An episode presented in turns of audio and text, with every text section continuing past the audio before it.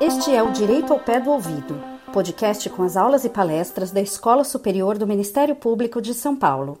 Neste episódio, você poderá aprender um pouco mais sobre acessibilidade digital, tema debatido no webinar realizado pela escola em parceria com o Ministério Público de São Paulo. A exposição foi feita por Ronaldo Tenório, publicitário e fundador da Hand Talk. A mediação ficou a cargo de Milene Comployer, promotora de justiça do MPSP. Venha para a aula de hoje.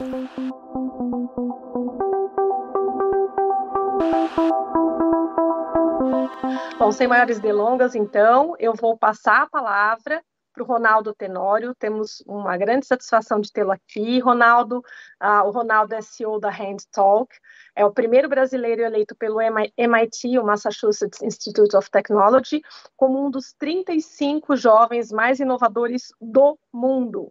É publicitário fundador da Hand Talk, uma das startups mais premiadas do Brasil e que teve seu aplicativo eleito pela ONU como o melhor app social do mundo. Então, Ronaldo, muito obrigada aqui pela sua presença. Você está com a palavra. Obrigado, muito obrigado pelo convite. Prazerzaço estar aqui com vocês, discutindo sobre um tema tão relevante para a sociedade.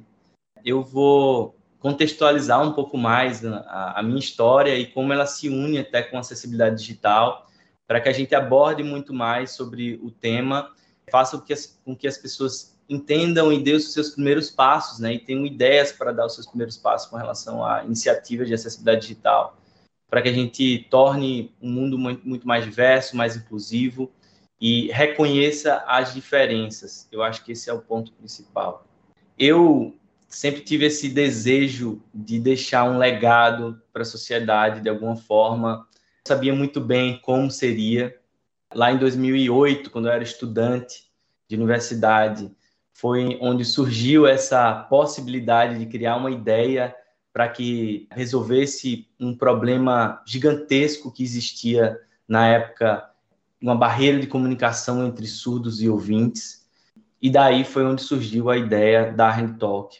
Na época, já tem um bom tempo, 14 anos, eu estava tentando entender sobre pessoas com deficiência. Né? E eu comecei a conversar com pessoas, a entender as dores que elas sentiam. E eu percebi nessas conversas possibilidades e oportunidades da gente resolver esse problema. Eu brinco que eu não sabia qual era o tamanho da montanha que eu ia escalar, era muito mais complexo do que eu imaginava. Mas eu conversando com pessoas surdas, e aí elas me disseram que tinham dificuldade de comunicar com seus próprios pais. Eu não consigo me comunicar com meu pai porque ele só fala em português, eu só me comunico em língua de sinais e a gente tem, a gente não tem uma relação. E aquilo me intrigou, né? Teve vários casos de não só de pais e filhos, mas de colegas de trabalho, quando muitos surdos saíam de casa iam, iam para o hospital, por exemplo, eles morriam de medo de não conseguir passar a informação e das pessoas compreenderem a, aquilo que eles estão querendo dizer. A gente passa mais ou menos por isso quando nós viajamos para outro país, né? Então, às vezes, a gente vai para um outro país e aquele país se comunica com uma língua diferente da nossa. E a gente passa, muitas vezes, por uma aflição por não conseguir passar informação, não conseguir se comunicar, se relacionar com a outra pessoa. Porém, a gente passa por isso durante poucos dias da nossa vida, em outro país que não é o nosso. E muitas vezes, pessoas surdas é, que sinalizam, que dependem da língua de sinais, elas vivem como estrangeiros no seu próprio país, onde nada ou pouca coisa está acessível para elas. E o fato é que muitas vezes também os pais, quando têm filhos surdos, eles não estão preparados, né? Porque eles não imaginavam que ia nascer um filho surdo. E eles começam a procurar recursos para lidar com a deficiência auditiva, né? Seja o implante coclear, seja língua de sinais, enfim, é, até conseguir ter uma comunicação plena com seu filho, já se passaram vários anos. né? E, e, essa, e esses anos em tese são perdidos ali de comunicação. E sentindo muito essa essa dor do próximo, eu não tinha ninguém na família com deficiência auditiva, mas empreendendo você tem a possibilidade de resolver problemas gigantescos e contar com muita gente boa para essa solução. E aí foi quando é, surgiu a ideia de criar um aplicativo que pudesse fazer traduções para a língua de sinais automaticamente através de dois simpáticos é, tradutores virtuais, né? E eles basicamente são meio que como se fosse um Google Tradutor para a língua de sinais, né? Então você vai lá, digita algo, fala e o aplicativo traduz automaticamente para surdos ou ouvintes terem esse conhecimento. Além disso, uh, surgiu também uma outra iniciativa nossa que é um plugin para sites, onde a gente consegue tornar esses sites acessíveis para que pessoas surdas sinalizadas consigam compreender melhor aquele conteúdo na web, visto que, como boa parte dos surdos sinalizados não compreendem o português, que isso é, é, um, é uma, até uma informação nova para muita gente, eles dependem exclusivamente da língua de sinais para obter informação na web, e a web está praticamente offline para eles. Então, muitos surdos que são sinalizados eles a, a gente normalmente ouvinte aprende a ler e escrever pela fonética e muitos surdos desenvolvem primeiro língua de sinais do que a, a, língua escrita e a língua de sinais passa a ser muitas vezes também a primeira língua, né? E, e algumas vezes a única também. Por esse motivo, eu senti que eu tinha um dever ético e moral de deixar também um legado na sociedade.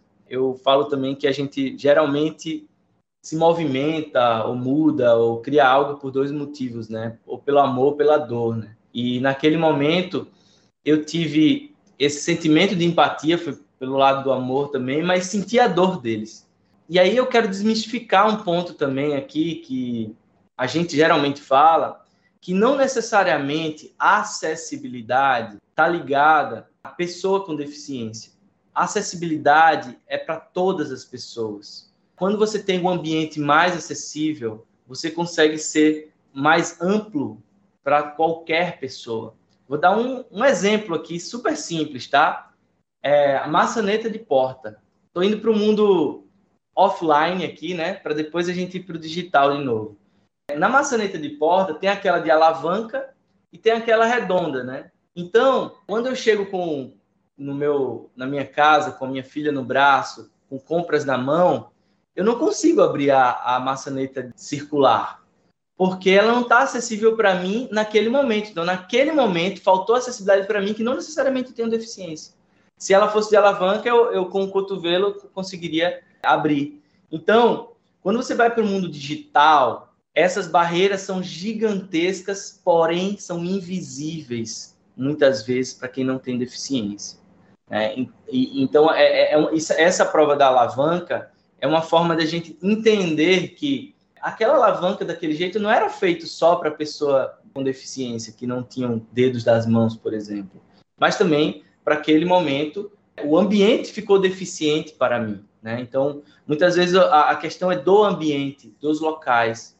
E quando a gente vai para o ambiente web, o que acontece é que os sites eles têm todo um código por trás e toda aquela aquela estrutura que faz com que aquilo seja mais ou menos acessível para as pessoas. E para quem não tem deficiência, muitas vezes a gente não enxerga essas barreiras. Então, muitos sites têm um dado do Movimento Web para Todos, de uma pesquisa que eles fizeram recentemente, que mostra que menos de 1% dos sites no Brasil passaram nas validações de acessibilidade, que são considerados acessíveis para as pessoas. Então, menos de 1%. É um dado bem assustador. Mas também eu entendo que acessibilidade ainda é um tema novo. Não deveria, mas ainda é um tema novo em que as pessoas ainda não sabem por onde começar. E eu acho que essa iniciativa nossa aqui é uma excelente oportunidade das pessoas entenderem por onde elas podem começar. E aí eu vou dar uma série de exemplos onde cada pessoa pode dar o seu primeiro passo. Voltando aqui para a Rentalk, quando eu, nós é, lançamos essa ferramenta de acessibilidade para pessoas surdas sinalizadas, a minha impressão é que ela seria utilizada única e exclusivamente por surdos, mas, para minha surpresa, o próprio aplicativo, mais de 70% dos usuários, dos mais de 5 milhões de usuários que o aplicativo tem, são ouvintes que estão aprendendo os primeiros sinais com o aplicativo. E através da, desse aprendizado, desse primeiro contato com a língua de sinais, essas pessoas podem compreender muito mais sobre esse universo e se comunicar com uma pessoa surda onde quer que ela esteja, em determinado ambiente, e quebrar, ajudar a quebrar essa barreira de comunicação que não deve apenas ser quebrada pelo lado das pessoas surdas, que já lutam por acessibilidade há muito tempo. Não só das pessoas surdas, mas qualquer pessoa com deficiência. Então, nós precisamos falar de acessibilidade para pessoas sem deficiência, porque ali é onde está a maior parte da barreira que precisa ser quebrada, os mitos que precisam ser destruídos. E já existem exigências legais né, para que tenham acessibilidade na, no ambiente web, por exemplo. Tem, existe a lei de Libras, né, onde reconheceu a Libras como língua lá em 2002, né, apenas 20 anos, então tem pouquíssimo tempo que a Libras foi reconhecida como língua. E de lá para cá, algumas leis, algumas leis foram criadas e a mais relevante delas seja a LBI, né, que é a Lei Brasileira de Inclusão, que entrou em vigor, se não me engano, em 2016. E tem um, uh, um artigo 63 que ele fala que a acessibilidade, que deve ter acessibilidade nos sites de empresas brasileiras ou empresas estrangeiras que estão presentes no Brasil, de acordo com os padrões internacionais de acessibilidade. A W3C tem um trabalho fantástico. Eles têm um WCAG que é como se fossem é, diretrizes para que vocês comecem a entender como os ambientes digitais podem ser construídos de uma forma mais acessível. E voltando para o mundo offline aqui também para fazer uma outra comparação, acessibilidade não pode ser pensada no, no final como uma receita de comida que a gente coloca uma pitadinha, um tempero ali, diz assim, esse aqui é a pitada da acessibilidade. Porque o ambiente quando ele não é pensado para ser acessível desde o dia zero, fica muito mais difícil de implementar acessibilidade depois e dá muito mais trabalho também. Comparando ali com o mundo offline, que eu quis fazer essa comparação, é como se você tivesse um prédio que foi construído sem escadas, sem, desculpa, sem rampas, só com escadas. E daí, no final da construção do prédio, o engenheiro fala: esqueci as rampas. Agora a gente vai ter que colocar rampa ali, porque pensei agora em acessibilidade. E aí, imagine o tamanho da destruição que vai ser para encontrar lugares onde quebrar e onde construir rampas para que o ambiente seja acessível. Dá muito mais trabalho, porque foi pensado no final. Se essa acessibilidade fosse pensada no projeto, seria muito mais simples, menos custoso, menos dor de cabeça. Então, o problema é que existem muitos prédios velhos de épocas em que não se pensava em acessibilidade. Né? No ambiente web é a mesma coisa. É, existe muito ambiente que foi construído em que não tinha acessibilidade em mente. E aí fica muito mais difícil para você fazer toda essa reforma digital. E o que eu encorajo as pessoas é para que nos projetos que estão sendo iniciados agora, né? A partir de agora, a gente coloca acessibilidade na conta, no projeto, para que nós consigamos dar esses primeiros passos. Vamos errar muito. Né? É, a gente vai errar com relação à acessibilidade e vão ter diretrizes melhores para poder implementar, mas o primeiro passo é o mais importante, que é sair do zero para o um. E é ali que a gente vai aprendendo sobre esse universo e sendo cada vez mais amplo e mais acessível, porque há uma diversidade imensa entre pessoas com deficiência que, de alguma forma, necessitam de algum recurso específico. Né? Então, essa, essa comparação do prédio também faz a gente ter uma noção, ser mais tangível, né? Quando, quando eu vou para offline. E aí, voltando para o mundo digital, há muitas e muitas práticas que podem ser feitas para poder dar os seus primeiros passos. Por exemplo, existem ações que vocês podem fazer no ambiente de vocês de simples contraste. Tem vários sites que medem contraste de tela para ver o que é que se adapta melhor para a pessoa com algum tipo de deficiência visual, porque contrastes muito fortes eles atrapalham demais a experiência do usuário, né? Então, por exemplo, eu tenho daltonismo, então algumas cores são difíceis para que eu possa compreender se elas estiverem sobrepostas.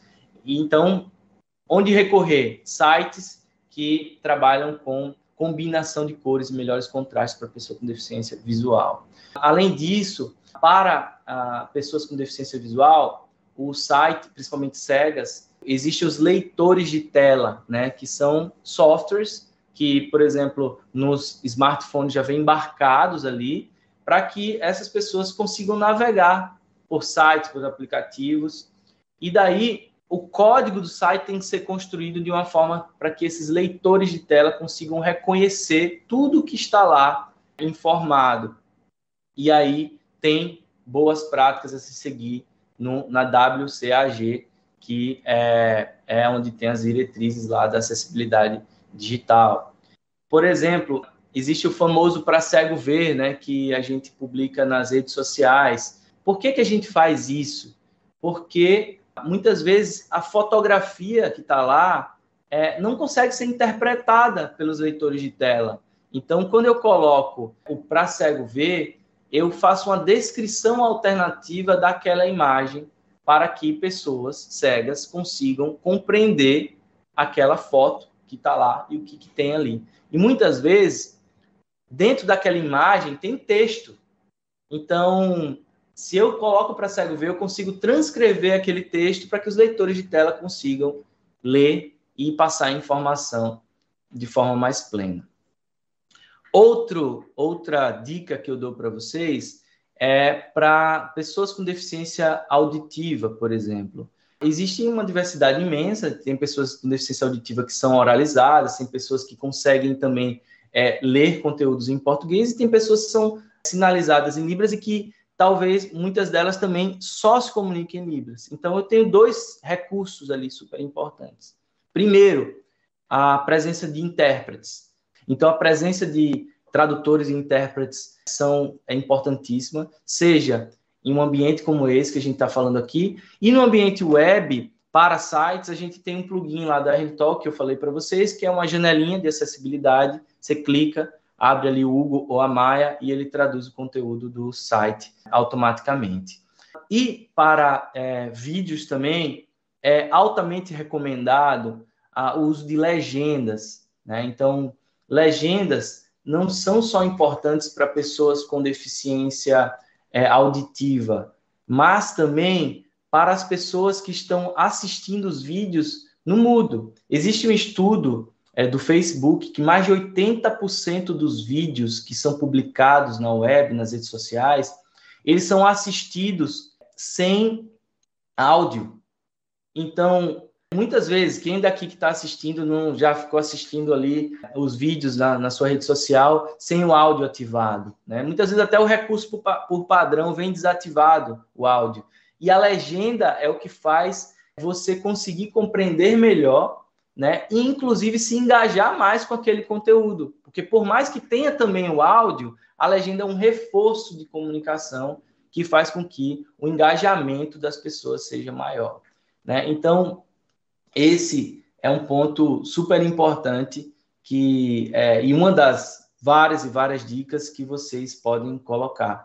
Existem aplicativos hoje que você pode baixar gratuitamente, que eles legendam esses esses os vídeos que vocês publicam na rede social. Então você pode baixar lá e eles reconhecem automaticamente a sua voz. Você pode corrigir uma palavra ou outra mas aí você já consegue implementar dentro do seu vídeo em poucos segundos. Então, é super fácil, super simples de implementar.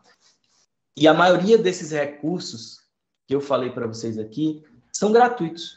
A maioria desses recursos vocês podem começar sem gastar. Então, isso que é, que é interessante, assim, muitas vezes a, o mito é que a acessibilidade vai dar trabalho, vai custar caro.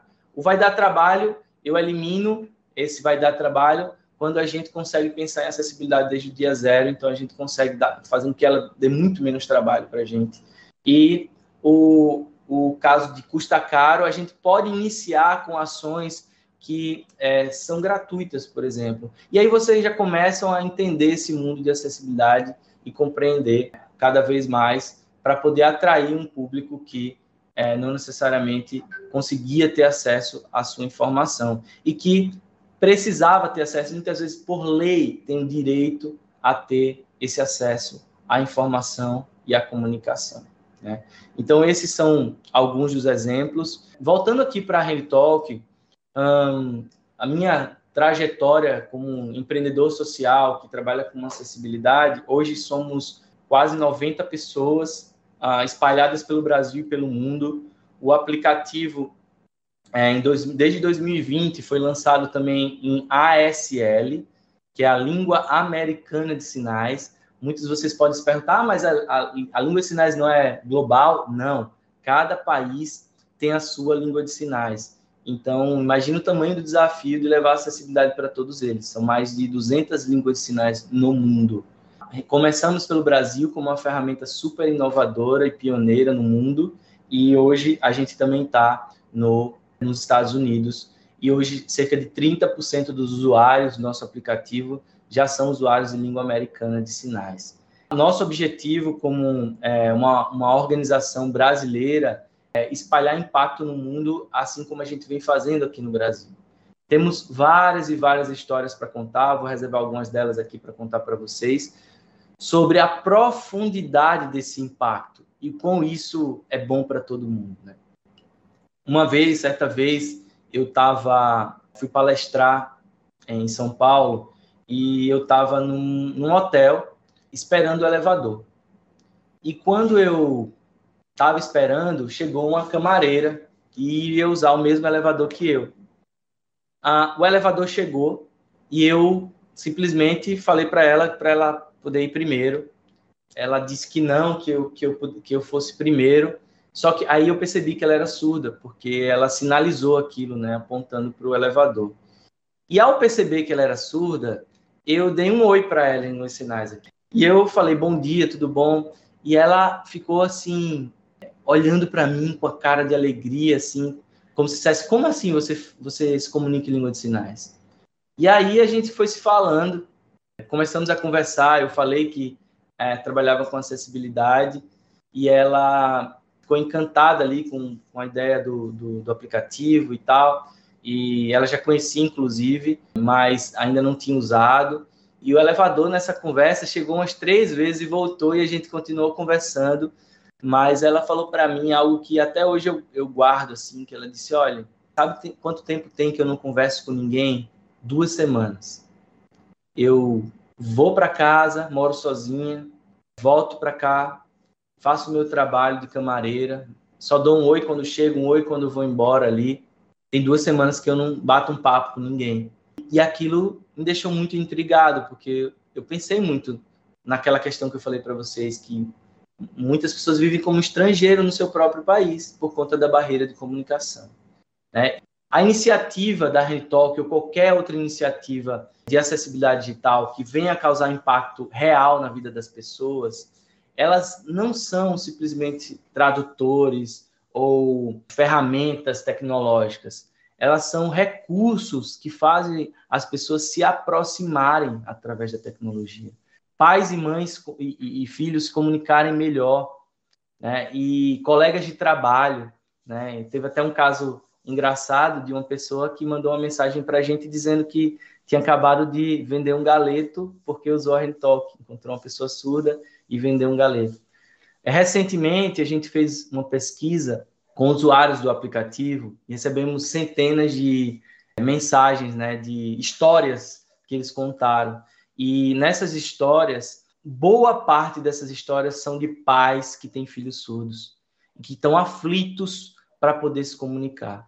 Então, cada vez mais, no mundo caminhando para um capitalismo muito mais consciente, né, em que ESG é um tema da moda, né, ESG é uma sigla americana que basicamente traduz meio ambiente, social e governança, são boas práticas para que as empresas tenham relações melhores com outros indivíduos e com o planeta. Graças a esse, essa onda que vem chegando no Brasil, a gente consegue ter organizações e pessoas que estão tendo carinho maior a olhar para isso. E eu queria também destacar uma coisa importantíssima aqui para vocês, é que acessibilidade não é filantropia, é oportunidade. Uma vez que uma organização ela consegue ter o seu ambiente acessível e inclusivo, ela impacta não só as pessoas com deficiência, mas quem está ao redor delas seus pais suas mães, os seus primos, filhos, irmãos. Aquelas pessoas passam a olhar aquela entidade, aquela organização como uma, uma marca que se preocupa muito mais com alguém que ela ama. E quando ela precisar escolher uma entidade para poder comprar um serviço, enfim, uh, um produto, ela provavelmente vai escolher aquela que está mais próxima da relação com pessoas que ela gosta também. Então, de acordo com o censo 2010 do IBGE, havia, naquele momento, 45 milhões de pessoas com, com algum tipo de deficiência.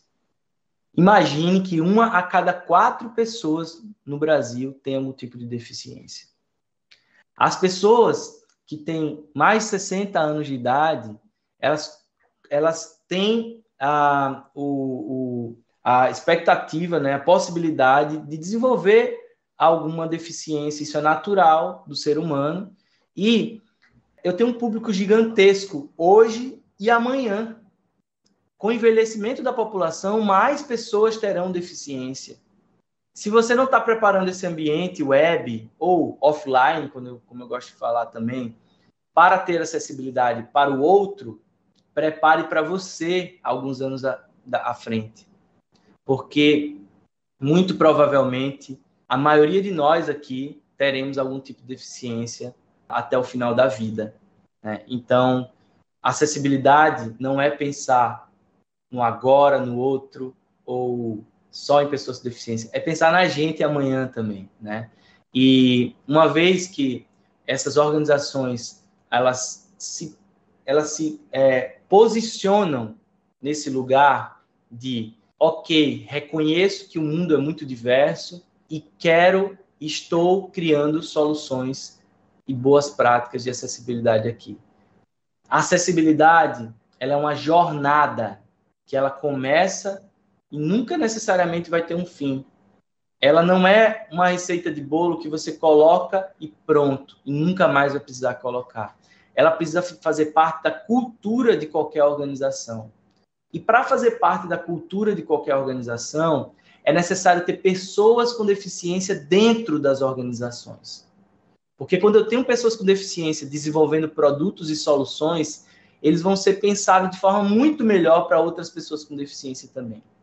Né? Então, porque muitas vezes a gente coloca as pessoas com deficiência como simplesmente a consumidora, ou simplesmente a pessoa que está assistindo aqui a nossa apresentação. Mas a gente precisa colocar também elas em cima do palco, na frente do, do, das organizações, na criação de soluções e produtos.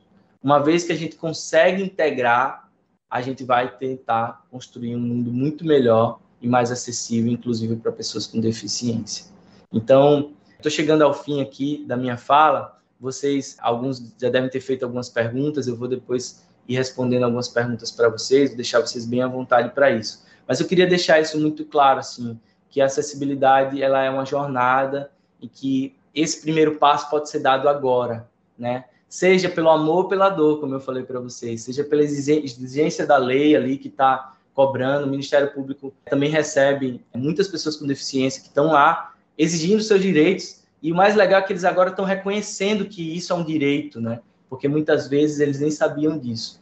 E a gente está passando por uma evolução da humanidade que demorou para chegar, mas hoje a gente consegue reconhecer essas diferenças e agora é a hora de começar a ter mais ações para construir um ambiente digital cada vez mais acessível e inclusivo. Tá joia? Eu quero agradecer aqui em língua de sinais, isso aqui é muito obrigado, tá? E estou aqui à disposição para a gente bater um papo, responder algumas perguntas.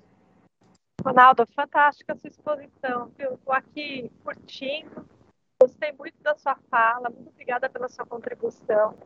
É, então, o que eu queria te perguntar, queria que você, na realidade, não é uma pergunta, mas queria que você comentasse é, um pouquinho, é, um pouquinho mais sobre essa sua trajetória.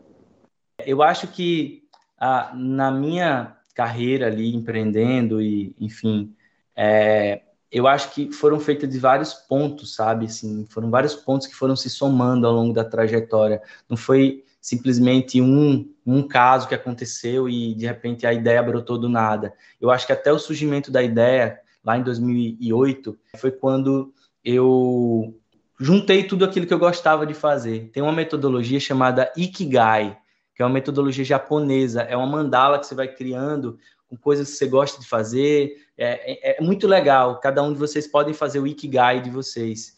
E aí eu meio que fiz o meu inconscientemente, fui juntando aquelas coisas que eu gostava e que eram boas para o planeta, para o mundo, para as pessoas.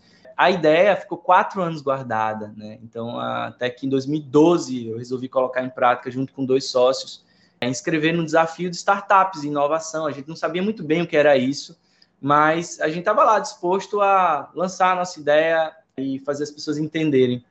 E para nossa surpresa, a gente foi extremamente bem reconhecido, né? Assim, é, a Rentalk nasceu em Maceió, onde é a base principal hoje, e a gente começou a viajar ao Brasil e o mundo recebendo prêmios no Rio de Janeiro. Depois a gente foi para Abu Dhabi, nos Emirados Árabes, ganhamos um prêmio de melhor aplicativo social do mundo pela ONU, mais de 15 mil aplicativos inscritos. E ali a gente percebeu que a Rentalk tinha potencial para impactar muito mais do que a gente estava imaginando. É, eu tinha uma outra empresa, vendia outra empresa para me dedicar 100% à Rentalk, porque eu, eu enxerguei um propósito muito mais forte ali e aquilo que fazia com que eu percebesse o legado que eu estava deixando no mundo. Então não tem coisa melhor do que isso. Você receber depoimento dessas pessoas que através da tecnologia você está impactando a vida delas. Muitas vezes essas pessoas não vão nem chegar a conhecer pessoalmente, mas a gente está fazendo a diferença na vida dela e da família dela.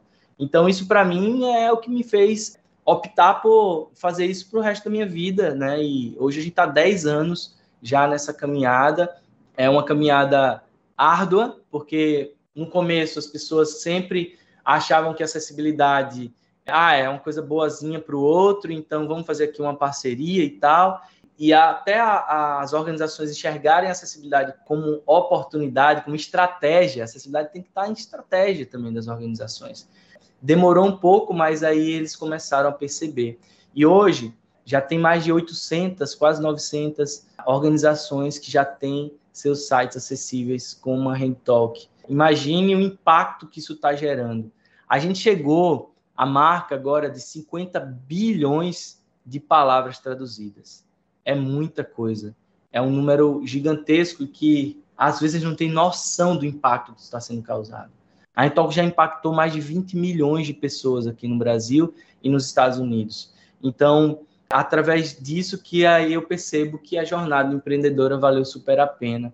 Né? Obviamente que, como qualquer empreendimento, aqui no Brasil não é um país fácil se empreender, há altos e baixos, mas a gente conseguiu trilhar uma jornada de conscientização acima de tudo. E eu vou emendar já com uma coisa legal, que a gente tem uma missão educacional também aqui na Rentalk, né? Por isso que eu compartilhei o link do blog, que tem muitos artigos legais. Nós promovemos um evento no mês de agosto, esse ano vai ser dia 8 de agosto, de 8 a 11, que é o Link, Festival Digital de Acessibilidade. E aí, nesse, nesses dias, nesses quatro dias, a gente compartilha muitos conteúdos sobre acessibilidade digital, não só de pessoas aqui no Brasil, mas também as referências globais de acessibilidade a gente traz para conversar com a gente. Essa é, vai ser a quinta edição. Então, através disso também eu concretizei a minha missão educativa ali. Dizer assim, tudo bem, eu tenho dois tipos de impacto, né? O impacto que eu causo ali com a ferramenta e o impacto que eu passo com a informação. E de alguma forma as pessoas vão ser impactadas e vão criar alguma ação para que a gente seja mais inclusivo. Então, essa é a missão que eu descobri ao longo da minha vida, é empreendendo com a Hand Talk. Que maravilha, muito bacana. É, tem um comentário aqui da Kátia Anjos, ótima palestra. É, sei muito bem as dificuldades que um deficiente passa. É, há quatro anos, minha mãe teve as duas pernas amputadas e sentimos a dificuldade para ela passar por consultas no hospital público. Comentário da Rosana também. Não sei se já existe, seria maravilhoso oferecer linguagem de sinais na grade curricular nas escolas, desde a pré-escola. Você sabe, Ronaldo, se tem alguma iniciativa nesse sentido? Já existem algumas iniciativas estaduais, municipais, para inserção da Libras nas grades.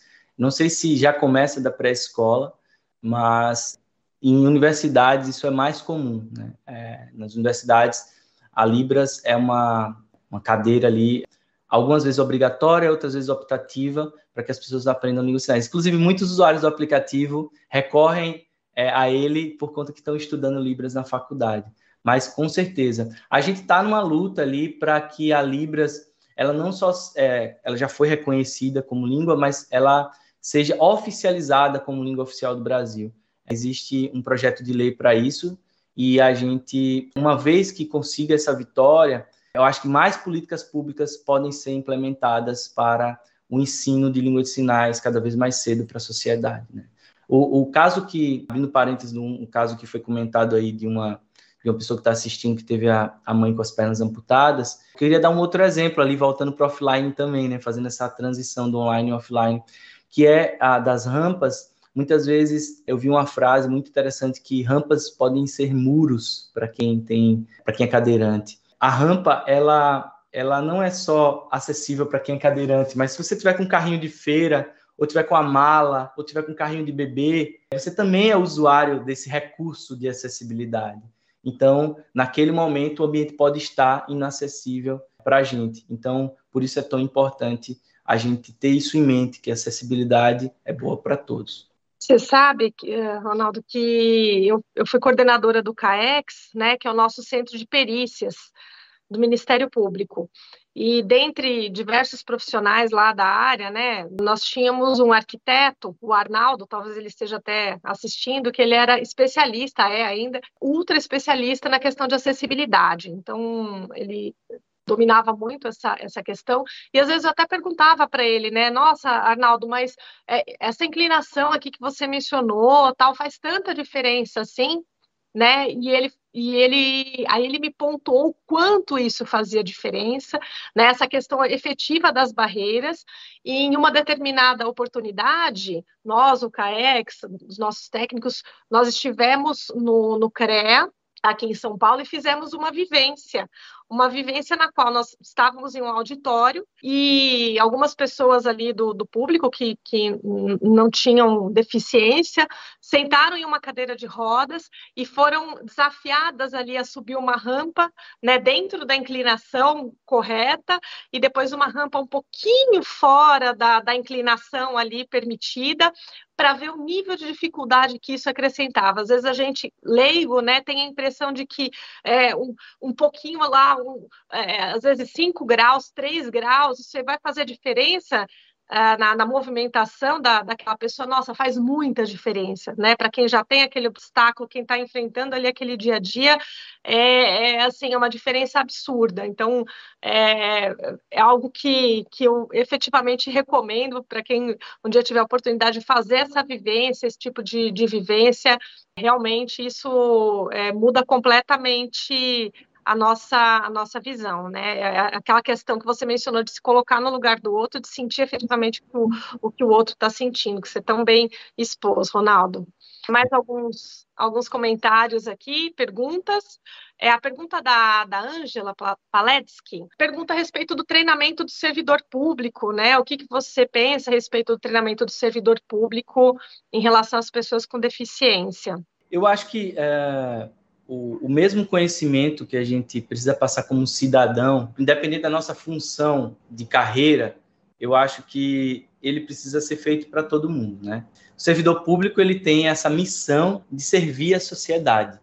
né? E ainda mais a responsabilidade de entender um pouco mais sobre essa diversidade que há na, na sociedade. E eu acho que não tem nenhum problema de você dizer que não sabe ou que você precisa aprender, ou você recebe uma pessoa que, por exemplo, é usuária de língua de sinais. Eu já vi casos de pessoas dizerem que não estão.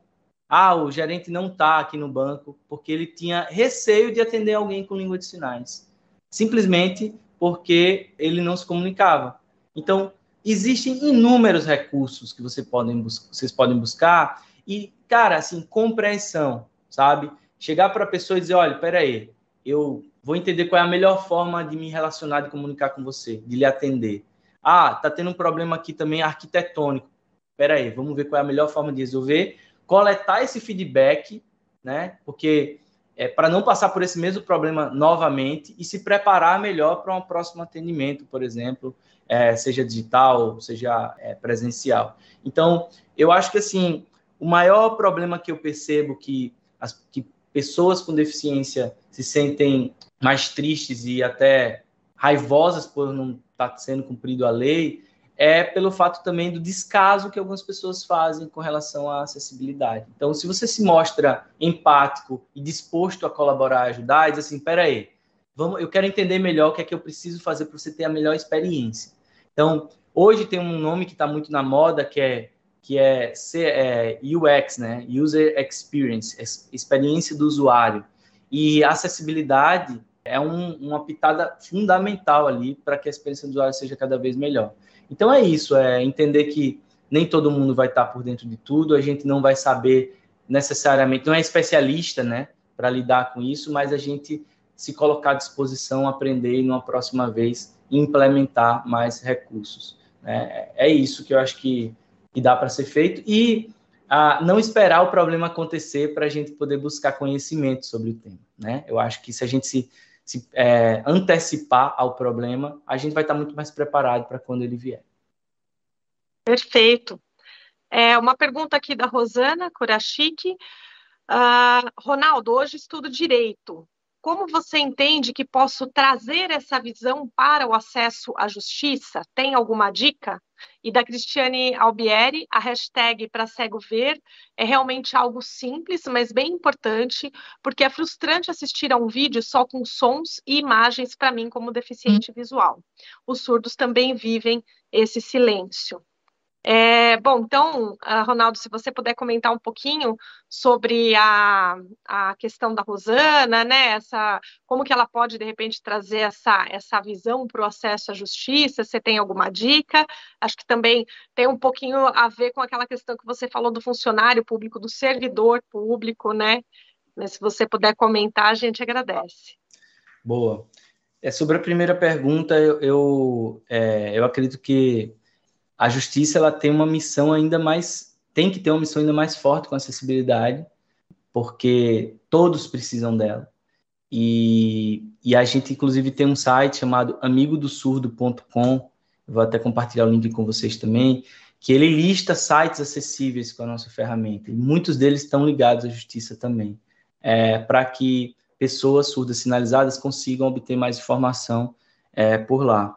É, a, é, precisa haver no ambiente digital uma conscientização cada vez maior, não só no, no, no, nos sites relacionados à justiça, mas todos os sites. Eu falei para vocês que menos de 1% dos sites no Brasil são considerados acessíveis. Então, muitos sites de justiça também estão, estão inacessíveis. Tem, tem que haver um processo de reformulação e melhorias. Para o atendimento presencial, já há alguns recursos, o intérprete de Libras, por exemplo, para pessoas com deficiência ah, auditiva, que são se comunicam em língua de sinais já existem e há mais, ainda há escassez, porque ainda há burocracias para contratações, falta de entendimento, mas é, se você necessita de algum recurso, como usuário, por exemplo, você vai solicitar antes aquele recurso ou é, certificar se, se já, já possui.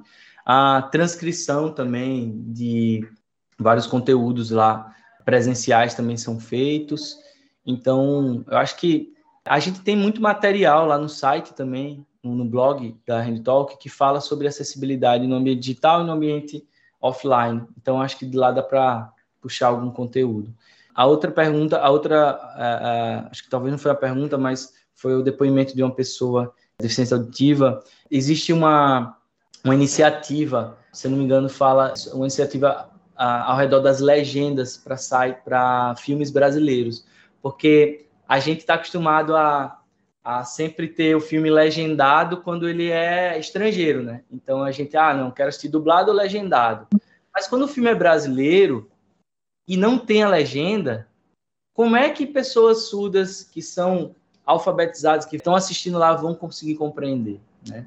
Então, a legenda ajuda muito. E aí, essa iniciativa, né, que, consegui, que, que foi feita há muitos anos, inclusive com atores, para promover a, a, o uso de legenda nos filmes brasileiros, ela ganhou força e hoje vários filmes não só têm a legenda, mas também tem a descrição alternativa, audiodescrição do que está acontecendo também no ambiente. Então, eles estão começando a inserir vários recursos de acessibilidade. A própria, se não me engano, Netflix agora anunciou que ia trabalhar mais forte na, com audiodescrição para que pessoas cegas também pudessem ter uma experiência, aquilo que eu falei de experiência do usuário melhor ali assistindo aquele filme. Bacana. É, acho que a gente assim, teve uma manhã extremamente proveitosa, foi uma delícia aqui conversar contigo. Então, Ronaldo, muitíssimo obrigada aqui pela sua participação. Queria ver contigo se você tem aí alguma, alguma fala final e deixar alguma mensagem aqui para os nossos ouvintes. Bom, é, eu acho que duas coisinhas que eu quero falar assim. É, além de ficarem encantados com o tema, de acharem legal, vamos pensar o que, é que a gente pode fazer daqui para frente, sabe? É, cada um de vocês que está aqui assistindo, pense assim, qual é a ação que eu posso fazer agora? Né? E quem tem deficiência, quem exige, o que é que eu posso exigir a mais para que o mundo seja mais acessível? Eu acho que essa, essa é a mensagem. A jornada para muitos começa aqui, né? Então, iniciem essa jornada, não tenham medo de dar o primeiro passo, porque ele é o mais importante para os próximos que vocês vão dar daqui para frente. Então, eu, eu encorajo ali com essa frase e sigam, acompanhem o conteúdo da Hand Talk. O aplicativo nas lojas de aplicativo, que é aquele tradutor que eu falei para vocês, é de graça, então baixem, aprendam e vamos juntar forças para a gente tornar o mundo um ambiente muito mais inclusivo. Ronaldo, fantástico, viu? Muitíssimo obrigada aqui pela sua participação. Vou convidá-lo, intimá-lo desde logo a voltar outras vezes aqui na nossa escola. Foi uma delícia aqui conversar com você, ouvir a tua empolgação, o teu ânimo. Isso nos renova, nos traz energia para seguir em frente, para continuar para batalhar cada vez mais. Obrigada a todos. Ronaldo, muito obrigada. Um excelente dia para todos nós.